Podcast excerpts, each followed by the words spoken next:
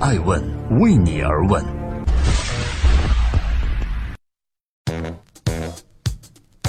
Hello，各位好，这里是爱问每日人物，我是爱成，记录时代人物，探索创新创富。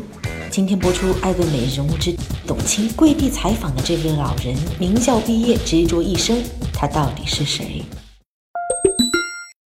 最近在网上有一个热门视频被很多网友竞相转发和点赞。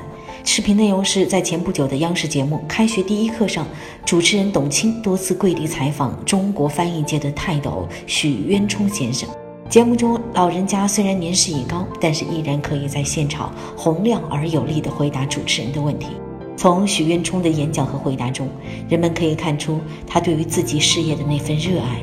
徐老从事翻译事业七十多年，曾经在二零一四年获得过国际翻译界文学翻译领域最高奖项——北极光杰出文学翻译奖。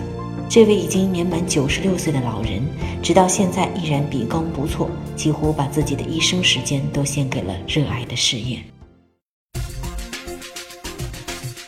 正在播出，每天晚上九点半上线的《艾问每日人物之许渊冲让董卿跪地采访的翻译家》，他是如何热爱工作？许渊冲老人毕业于西南联大外文系，这所大学虽然只有八年历史。但被很多人认为是中国历史上曾经存在过的最好大学。成立于一九三八年的这所大学，由北大、清华和南开共同建立，在抗日战争的背景下，为国家培养出来了大量优秀人才。许渊冲就是在这些人才中的重要一员。当时他的老师是钱钟书先生，他的同学包含杨振宁以及两弹一星元帅王希季等等响当当的人物。许渊冲先生有一个特点，就是十分自信。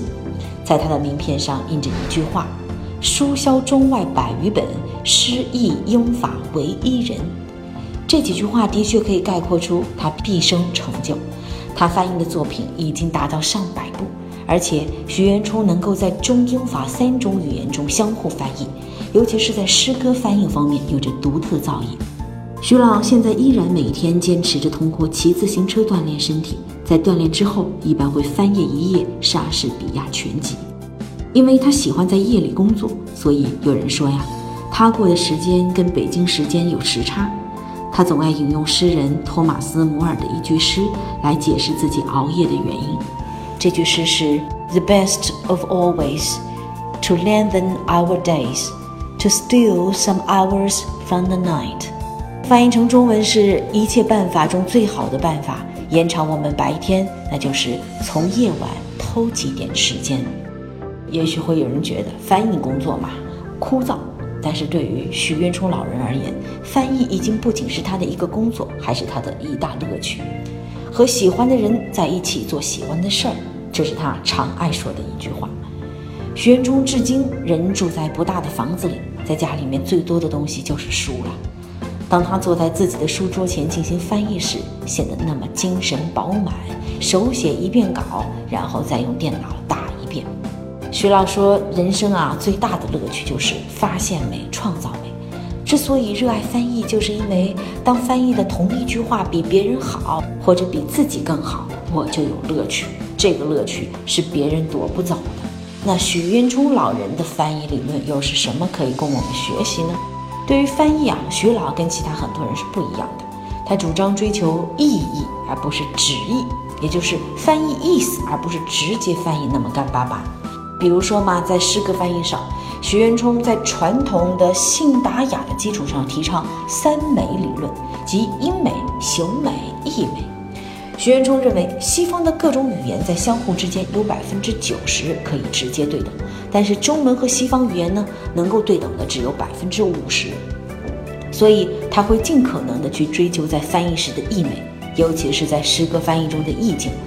同时，他还会把音律和文字形式考虑进去。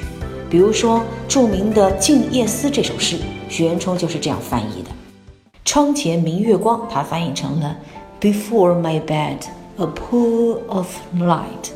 疑是地上霜呢？是 Oh, can't be frost on the ground？举头望明月，徐老翻译成了 Looking up, I find the moon bright。低头思故乡，他的翻译是 Bowing In a homesickness, I'm drawn.。在这中英文的切换中，他把月光和乡愁比作水，表明许渊冲追求的是意境美的相通和音律以及形式的美感，而不是逐字去翻译。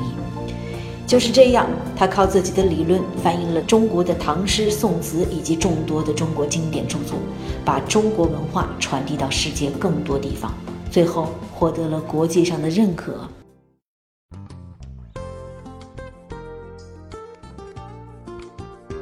在今天艾问美人物的最后，我想说，俗话讲干一行爱一行，爱一行呢就得钻研一行。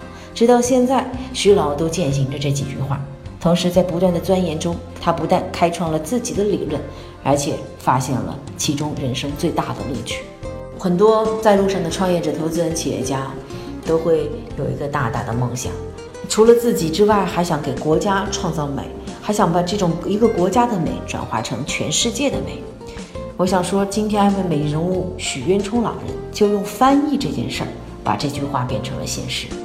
以此类推，我们是否可以？用一生的时间做好一件事儿呢？感谢各位聆听和陪伴，我是爱成艾问人物的创始人，艾问为你而问，让内容有态度，让数据有伦理，让技术有温度。